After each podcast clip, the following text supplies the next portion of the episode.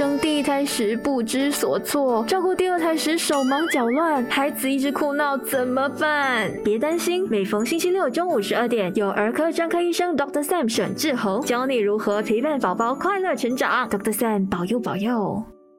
Hello，你好，欢迎收听第一集的 Doctor Sam 保佑，我是 Jess 杰斯。那 Doctor Sam 保佑呢，是一档儿科健康节目。你听到的那个保佑呢，并不是祖先保佑的那个保佑，而是保护幼儿的意思。那当然，有我一个未婚未孕的人，要怎么样去谈照顾宝宝呢？当然是不够格的。所以我们就有儿科专科医生沈志恒在线和我搭档主持。欢迎 Doctor Sam。Hello，Hello，我是 Doctor Sam。这位呃儿科专科医生，我知道沈志恒医生在儿科专科这一方面是非常有经验的。那他除了在各大医院跟医药中心服务过呢，他也是 STAGI 跟 IMU 的医药大学儿科讲师，对吧？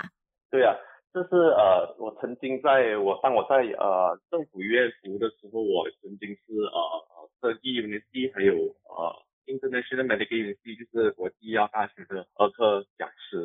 我现在是在呃 Columbia Asia Hospital 啊，马来西亚服务，呃，我是其中一个儿科专科医生啊。OK，所以就听了你的资历其实很丰富嘛，所以找你聊那个儿科课题，一定是学到非常多的知识。那可是谈到儿科呢，其实第一集我们就要来谈谈儿科的定义呀。我还蛮好奇的，因为我上网找了一些资料，说那个儿科是专门医疗患病的婴儿啊、儿童跟青少年。据我所知，青少年是十七、十八岁，对吧？啊，对的。其实关于这个儿科这个定义呢？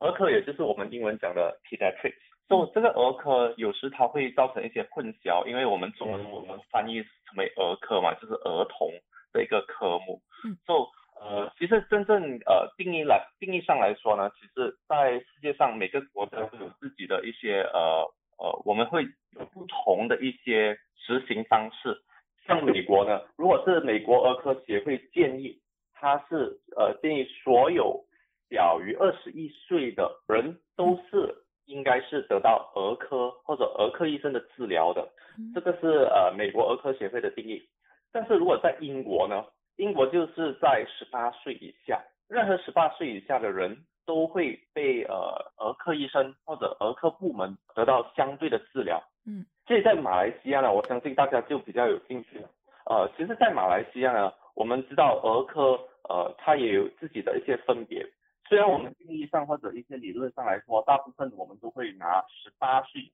下的人会需要得到一些儿科医生或者儿科部门的治疗，但是在白我们是用十二岁的，如果超过十二岁的呢，他们都会被转到去呃成人医学部得到进一步的治疗，超过十二岁才是呃会呃给儿科医生看的，像马在马来西亚就可能是不同。但是在一些比较慢性的疾病呢，比如说呃糖尿病，嗯，我们小孩也会得到糖尿病的。他们这些病呢，因为都都是属于比较慢性的疾病嘛，或者是一些呃癌症生存者，呃我们叫呃 survivor，cancer survivor，这些幸存者呢，因为他们是从小就得到这个这个疾病嘛，他们一向来都是在这个儿科部门或者被儿科医生治疗，所以这些孩童呢。接着下来，他们都会回去儿科复诊。这些慢性病在马来西亚呢，就会呃被儿科医生所治疗。我甚至在当我在呃马大读我的儿科的时候，我甚至还有看到三十多岁还回来我们这个呃呃肿瘤科来复诊，因为他小时候他被诊断了这个血癌嘛，所以他到了三四十岁，他们还是回来儿科，就是大家觉得有点呃好笑或者奇怪。所以这个也就是呃一些小小的分别，因为这些病人也比较呃适应或者比较喜欢回到儿科部门来来复诊。哦，OK，我以为就是长大了之后就会转去成人的那些呃癌症部门肿瘤科这样子，原来是还是直接是看回以前的那个小时候看的医生哦。对，如果像比如说像这些癌症生存者啊，因为他们都大部分其实他们已经是呃基本上已经痊愈了。所以他们会复发的风险很小，呃，儿科部我们还是会继续会见他们的，而且这些病人他们也比较喜欢回到儿科部，可能有那个部门情感，嗯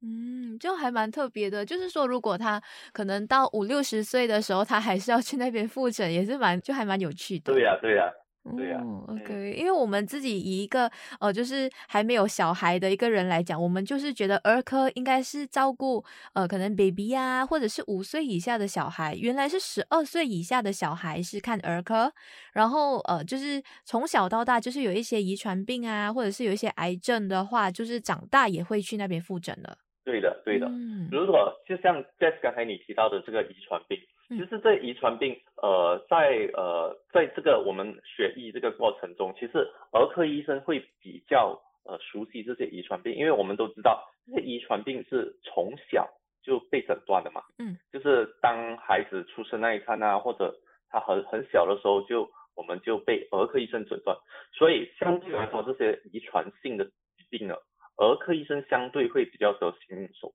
呃，像这样的病，我们也会。呃，建议如果有父母孩子有这个遗传病，只是回到儿科医生来做一个复诊或者一个进一步的咨询，是相对比较呃比较适合的。嗯，那其实还蛮好奇的，因为假设我自己现在可能刚怀孕，首先的话，一个女生刚怀孕都会先去看妇产科嘛，那是不是在同一个时间，在孕期的时候就必须帮孩子找儿科，还是我们必须要在 baby 出生之后才开始帮孩子找儿科医生呢？OK。这个这这个是一个呃很好的问题，我觉得相对呃可能有一些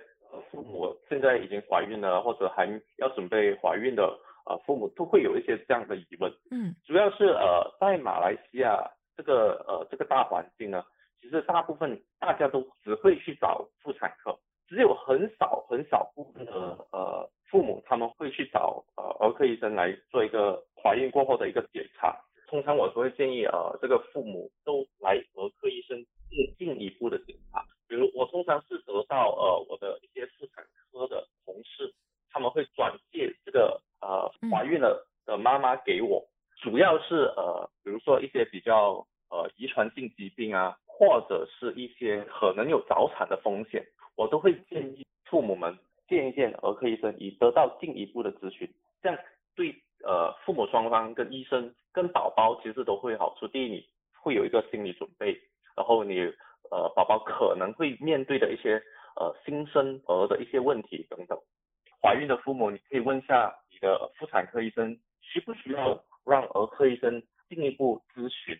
嗯，是，尤其是现在大家都比较迟婚迟孕啊，有些都是那些高龄产妇，所以在这个情况下，最好是在怀孕的时候就必须要先把儿科医生也找过来，然后就是一起 consult，一起去呃照顾自己的 baby。嗯，这样其实也是比较呃比较理想的一个情况啊，对的。那在怀孕有九个月嘛？有孕早期呀、孕中期跟孕后期，所以是在哪一个月份就是开始要找儿科了呢？呃，如果你是呃问我的话，通常我会建议是我们讲的这个 third trimester，就是啊怀孕的后期才来见一见这个儿科医生。通常我们怀孕后期通常应该是三十周、三十二周开始这段期间，嗯，就可以呃见一下儿科医生，看一下儿科医生到底呃宝宝会不会。在出生那一刹那会面对一些什么问题啊？比如说早产的风险啊，嗯，细菌感染的风险之类的，甚至是呃，我们都比较呃不想会发生的，比如说一些遗传性的一些疾病。嗯，那好像比方说有一些遗传性的一些疾病的父母，包括好像有地中海贫血症的那些爸爸妈妈，他们在备孕的时候其实是应该要去找妇产科医生还是儿科医生呢？呃，如果在备孕这一段期间哦，其实呃，在我的这个专业见解来，我还是建议呃，在备孕这个期间，他们去见他们的妇产科医生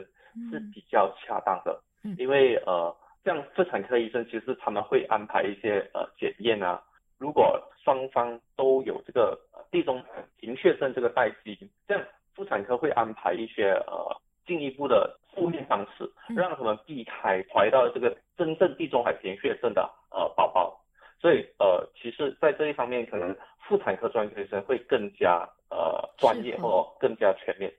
好的，那在近期就是比较近年的时候，我们这些比较八零九零后的一些爸爸妈妈，他们都会帮孩子啊做一些基因筛查，就包括可能要去查看他有没有唐氏综合症啊，或者是一些呃遗传病。所以在这个时候，假设就做了这个基因筛查，然后发现 baby 有唐氏综合症的话，是两边都要 consult 的，对吗？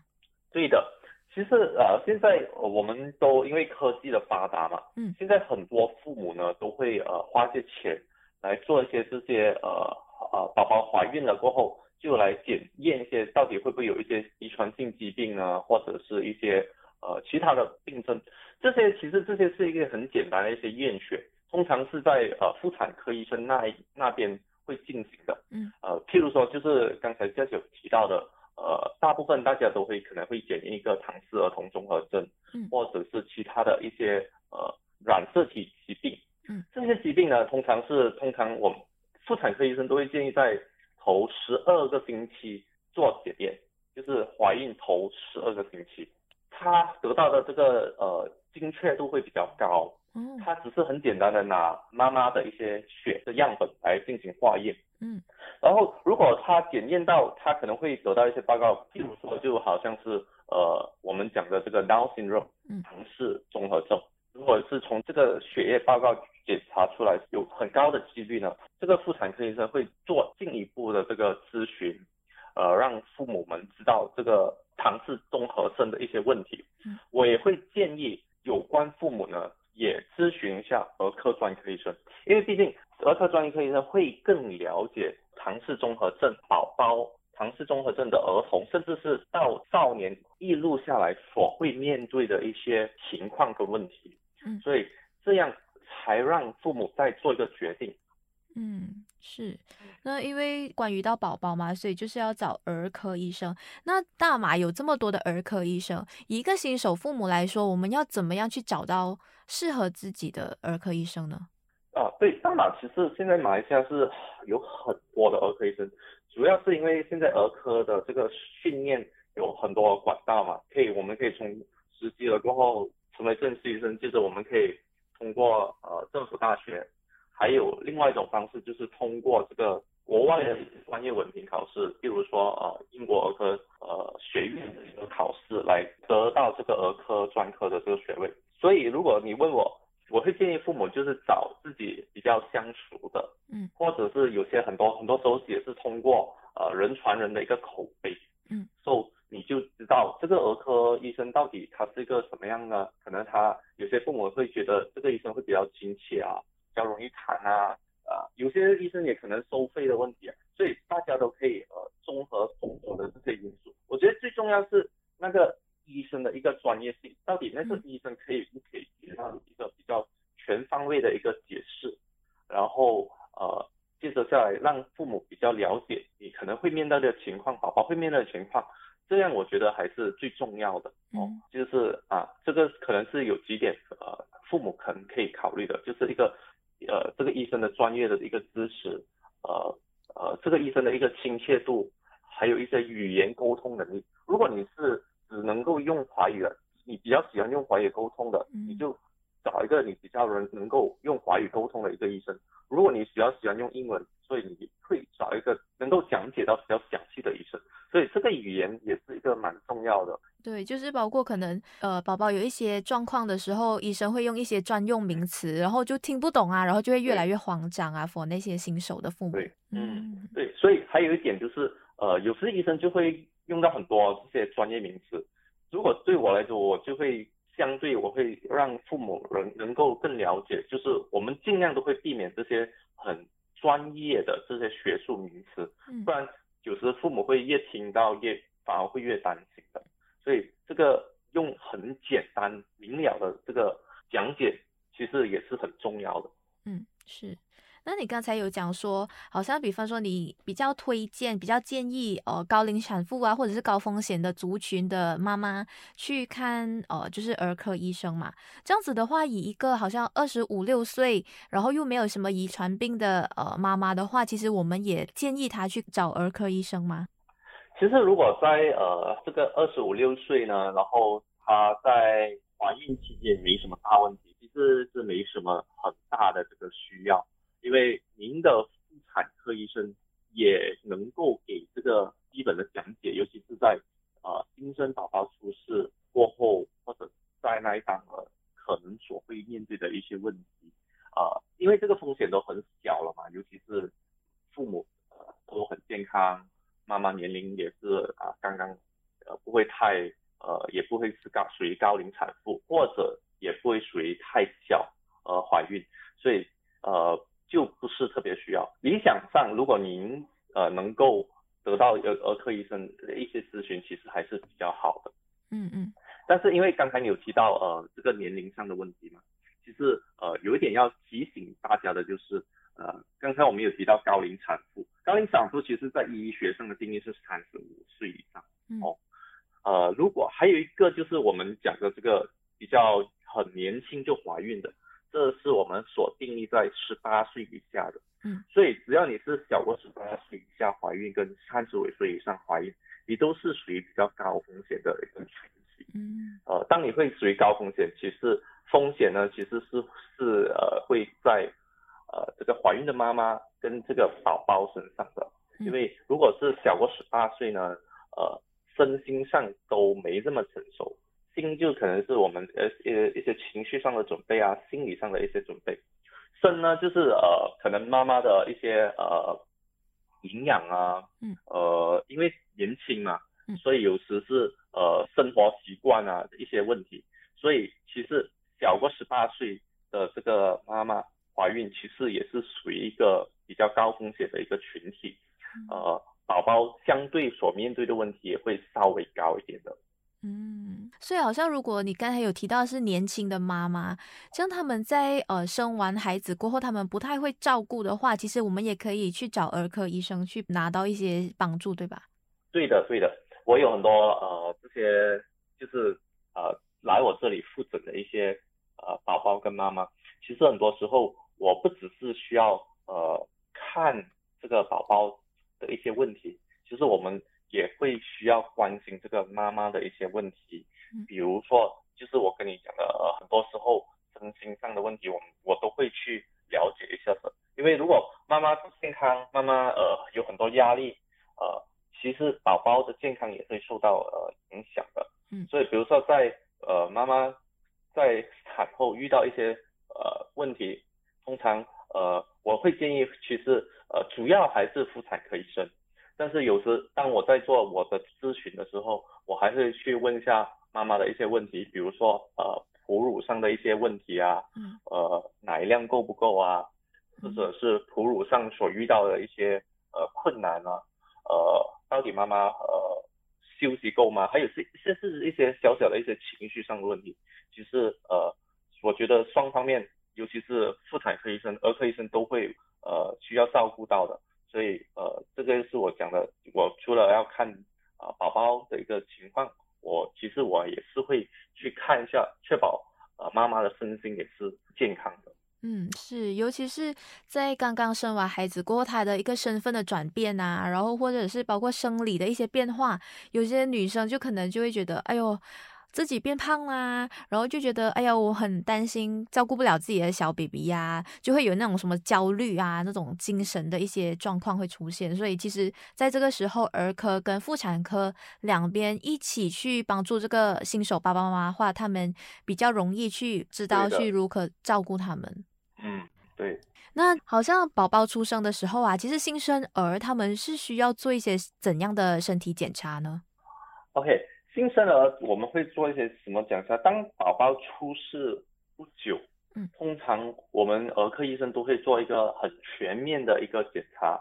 这个全面的检查呢，通常都是我们就是讲的一个呃身体检查，就是这个 physical examination，就是外观的一个检查。通常这个外观检查呢，就是我们会从呃很容易记得，就是从头这个部分、脸，然后肺、心脏。腹部，甚至是啊生殖器，我们还会检查宝宝的一个呃大腿大腿这个骨骼，呃接着我们还会检查宝宝的脊椎骨，我们还会检查宝宝的这个呃呃手脚，嗯，这些这些都是会做一个，接着呃在检查完之前呢，我们还会做一些呃很简单的一个呃神经反射的一个检验，来确保宝宝的这个神经系统。是比较属于完整的一个情况，嗯，所以呃这个检查呢，大部分我们都会在呃出生呃不久，就是几个小时内做一个检查，嗯，确保宝宝全部是呃健康的。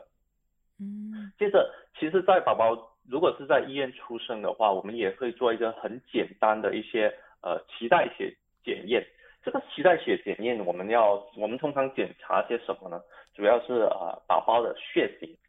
呃，第二呢，我们也会检查这个宝宝的这个甲状腺功能。嗯这个甲状腺功能呢，是在全世界的宝宝都会做的一个检验。这个甲状腺主要是来检查呃宝宝的甲状腺到底有没有问题，因为我们都知道这个甲状腺其实是在我们这个颈前面一个好像一个蝴蝶状的一个器官，嗯，这个器官呢它是分泌这个呃甲状腺荷尔蒙，这个甲状腺荷尔蒙呢其实对这个宝宝的成长，嗯还有一点就是这个头脑智力的发展是十分重要的。嗯所以呃，每个宝宝出生过后，我们都会检查这个甲状腺的脐这个脐带血，确保宝宝的甲状腺是呃有呃有在做工的。嗯如果我们觉发现到这个甲状腺有问题呢，我们可能需要进一步的检验，有些宝宝甚至需要进一步的治疗。嗯哦，这个是呃甲状腺的检验，还有另外一个血也是我们会从脐带血检验的，就是这个我们叫 G6PD。G6PD 的中文我们也叫蚕豆症嗯，这个蚕豆症呢，呃也是会被检验的，因为我们主要是来确保宝宝，因为如果这个宝宝如果有这个 G6PD 呃缺乏症呢，宝宝会相对比较容易呃有这个黄疸的问题，嗯而且这样的宝宝，他们天生也不能吃这个蚕豆，嗯，因为如果他们吃了，会有一个很严重的后遗症。这也是呃，这三项是一些比较基本的一个血血液的检查。哦这主要是呃新生宝宝的一个检查了。嗯，那因为现在的呃爸爸妈妈都很宝贝自己的 baby，所以呢，他们会不会有要求做一些其他的，就是可能需要额外付费的一些检查呢？包括说好像可能要验他的那些过敏源啊什么的，小 baby 需要做这些吗？呃，其实在，如果是有父母问我，确实也是有父母问我，哎，doctor 啊，我要检查这个宝宝有没有 allergy 啊，就是有有没有敏感这些问题。嗯，其实很多时候呢，我都会很老实的就跟这个这些父母讲，其实检验这个过敏源呢，尤其是在呃早期这一段期间，尤其是头六个月呢嗯，其实是不是很需要的。嗯。呃，因为大部分的宝宝啊，他们会在六个月里面发生的，嗯。而且检查这个过敏源这个呃检验这个这个程序费用也也相当高，嗯所以我会让父母知道有没有需要做这个过敏原这个检查。其实呃大部分来说其实是没有这个必要的，除非宝宝有什么呃过敏的症状。嗯或者是父母本来就是有一些过敏的症状，所以就担心会遗传给小朋友，所以可能如果要做的话，也是在呃六个月之后才做会比较准确咯。对对的，很多时候也是六个月过后，我们才做这个过敏源，才才会相对准确。而且很多时候，如果我们做了这个过敏原检验呢，我们会发现，诶，怎么好像很多东西都过敏？嗯所以当你做了这个检验哦，反而如果宝宝本来是其实是没有这个过敏的，造成如果那个检验报告出来，呃，比如说检查一个五十种这个呃不同的这个食物跟一些过敏源，可能三十种、四十种都过敏，然后那时宝宝好像没有东西可以吃，反而会造成一些呃不必要的一些呃忧虑和担忧。嗯呃，所以在检验这个过敏源呢，其实我会我会很详细的跟父母谈谈关于这方面的这个问题。嗯嗯，除了这个呃，就是过敏源的这个检查，还有没有一些就是现代的父母他们会比较担心，然后给孩子做的一些检查？其实呃有需要做一些检查，就是我们我会呃有一点担心，或者有时我会建议的，主要是一些比如说呃父母有这个呃其中一方有这个地中海贫血症这个带基因的啊这样的情况呢，我也是会会建议的。因为我们要知道，我们要确保这个宝宝有没有这个呃地中海贫血症这个带基因啊。但是很多时候呢，这个检验是不是很呃，就是没有那个急迫性，嗯嗯因为我们在只要在宝宝成长这段期间都可以做的，嗯，主要是因为主要是当他们面对这个找伴侣啊、婚姻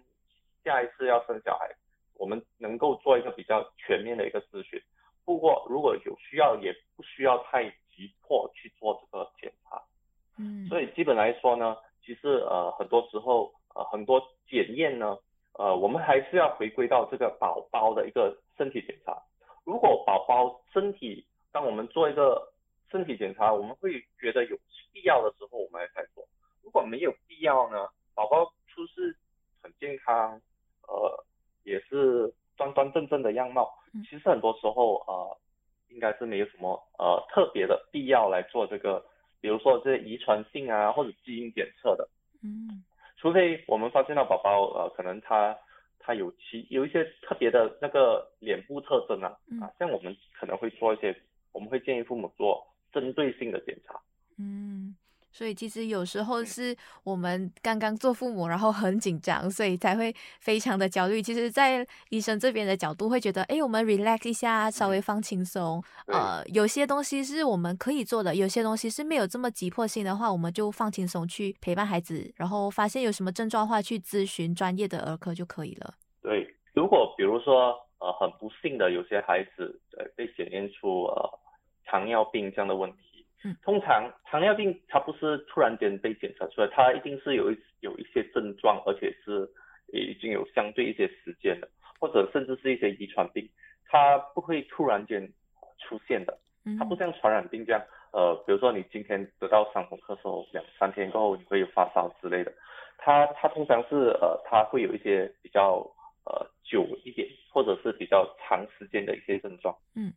当这个孩子呢。被诊断出有这种呃比较慢性的遗传性疾病，我们其实需要呃很多方面的一些咨询的，因为不只是儿科医生，比如说呃我们就拿糖尿病来做呃例子好了，如果是呃孩子有了糖尿病，他不只是需要儿科医生的一个呃介入治疗，他还需要营养师，嗯，他还需要一些呃呃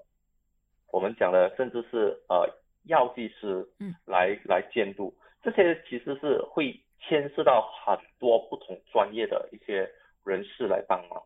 啊，所以呃，儿科医生会是呃这个中介，就是我们会呃负责全部，我们会确保呃这个孩子是有见到这个药剂师，因为需要教他怎么吃药、怎么打针之类的，嗯，他还要见这个营养师，啊，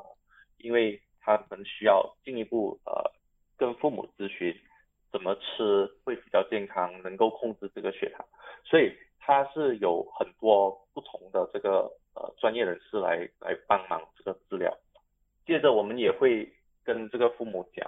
需要解释给这个父母，让他们了解这个病，这个这个病的控制与治疗啊，这一点是相当重要的。所以他他是需要牵涉到不同的呃专业，重要也要让父母跟这个孩子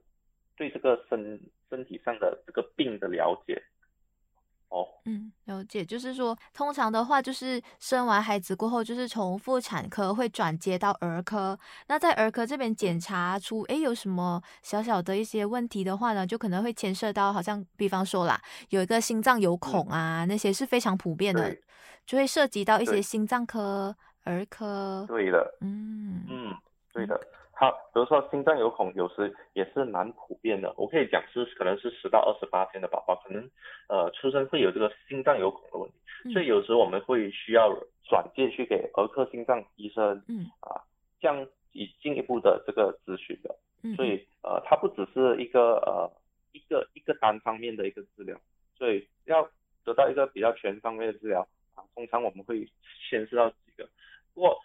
对小孩子来说，儿科医生很多时候我们就是一个中介。如果我们觉得我们还可以呃治疗这个孩子，我们通常我们就会我们就会继续看这个孩子，然后呃做一些复诊。接着，如果是我们觉得有这个必要去转介给其他的专专业人士啊，我们也会去转介了。就是好像有些宝宝出世，他们可能会有一些。肌肉或者这个这些骨骼上的一些小小的问题，嗯，这些有时我们也会身为儿科医生，我们会转接给这个 physiotherapist，也就是我们讲的物理治疗师，嗯嗯，做一些纠正跟一些呃骨骼上的一些矫正啊，甚至我们有时会转接给呃儿科骨科医生，嗯，这就是有时候啊，我们这个儿科医生所会做的一些工作。嗯，另外一个话题就是因为这是生理呀、一些器官的，我们就是比较容易透过检查发现的嘛。那比方说有一些小朋友他是呃，可能他是聋哑的，或者是他是视障的，这些是要怎么样去检测出来呢？哦，有时候聋哑这一方面呢，嗯，呃，我刚才也是啊，忘了提这个，当你宝宝出事过后哦，嗯，除了我们医生会做一个呃很全位、全方位的身体检查，在很多时候在呃我们这个私人医院跟这个政府医院呢，现在也有会帮全部呃新生宝宝在回家之前，我们都会检查他们的听力，嗯，也就是这个 hearing test。嗯，我们会确保宝宝是双耳是听得清楚的。如果宝宝是呃 fail 了这个 hearing test，就是不及格的话，嗯，我们会做，可能再过两三个星期，我们会再做重新做检验一次。如果还是这个宝宝还是不能呃通过这个检测呢，我们就有必要呃把这个宝宝转介去给比较更详细的听力检测，嗯，甚至需要呃呃转介给这个。儿童的呃耳鼻喉专科医生，嗯，OK，这个就是呃呃这个听力的检查。所以在宝宝这个复诊这段期间呢，比如说宝宝还是可能需要回来，比如说两个月、三个月、五个月回来打这个预防针。在这一段期间呢，我们很多时候视力这个检验是其实是比较呃比较比较不能够直接检验的。通常我就会问父母，呃，你爸爸有对着你笑吗？然后在检查在复诊的时候，我也会看一下宝宝他的眼睛啊有没有有没有看着我们啊，会不会我们叫视力跟踪，嗯，就是宝宝会跟着你走到哪里才会跟啊，这个也是一个很直接能够检查宝宝视力的一个方式，嗯，但是我们是很少会有一个很特定的视力检查，除非我们觉得宝宝是看不见的，不然的话我们通常都是用一些比较临床的一些。检查方式来检查宝宝的视力。嗯，那这个也是特殊的一些 case 才会需要这些后续的检查。对，如果比如说我们怀疑宝宝真的是有看不见呢，他对光没反应呢，这个肯定的我们会需要很早的就需要把这个宝宝转介给眼科医生。嗯，哇，真的是以一个新手父母来说的话，非常多的新知识要学习耶。对，所以医生在呃，就是给一些新手父母的话，你有什么一些建议吗？就包括他们孕育这个新生命的时候，有什么需要准备的？呃，其实，在准备这个新生命的时候，其实有几样可能呃，父母呃需要注意的，就是呃，我会呃提醒父母，尤其是要准备怀孕的这一些呃。夫妻呃记得要摄取足够的这个 folic acid，也就是我们讲的这个叶酸哦。嗯。因为这个叶酸准备呢，其实是需要在怀孕之前呃摄取的。呃，当你摄取了这个足够的叶酸，其实能够呃预防你宝宝呃在尤其是在呃怀孕的头呃十二个星期会减少这个。神经脊椎的一些问题，嗯，所以呃，记得当你在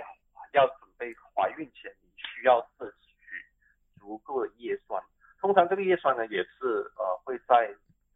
这个 tablet 它是小小的，你需要摄取这个啊，你需要摄取，你需要直直接吃吃的，因为很多呃证据都显示，摄取足够的这个叶酸会预防你宝宝得到这个脑。神经脊椎的一些问题，嗯，哦，这个是呃新手父母需要呃做一个比较额外的一个准备，嗯，相相信在怀孕的期间，你的妇产科医生也会建议你需要吃什么一些呃辅助品，一些 supplement，比如说维他命 D 跟呃钙质，不然呃所以呃当你宝宝出事那一刹那，其实很多时候我可以讲，大部分宝宝出事。都是会安全，然后会没有什么大问题的。很多时候，呃，就就放心吧。很多时候，当你有得到足够的一个妇产的一些检查，你的宝宝出世，很多时候都不会有什么大问题。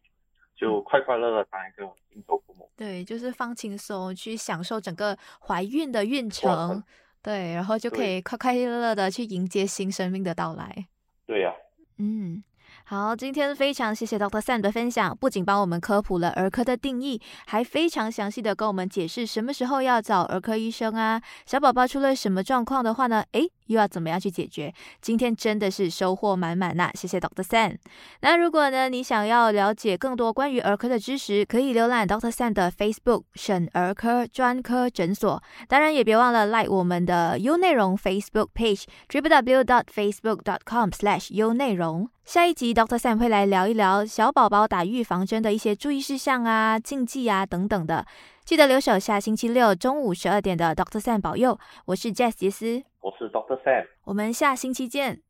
单听都那么过瘾，再配上视频的话就最好不过啦！赶快点击省儿科专科诊所的 Facebook，给你更精彩的视听享受，优内容让你过上优质的生活。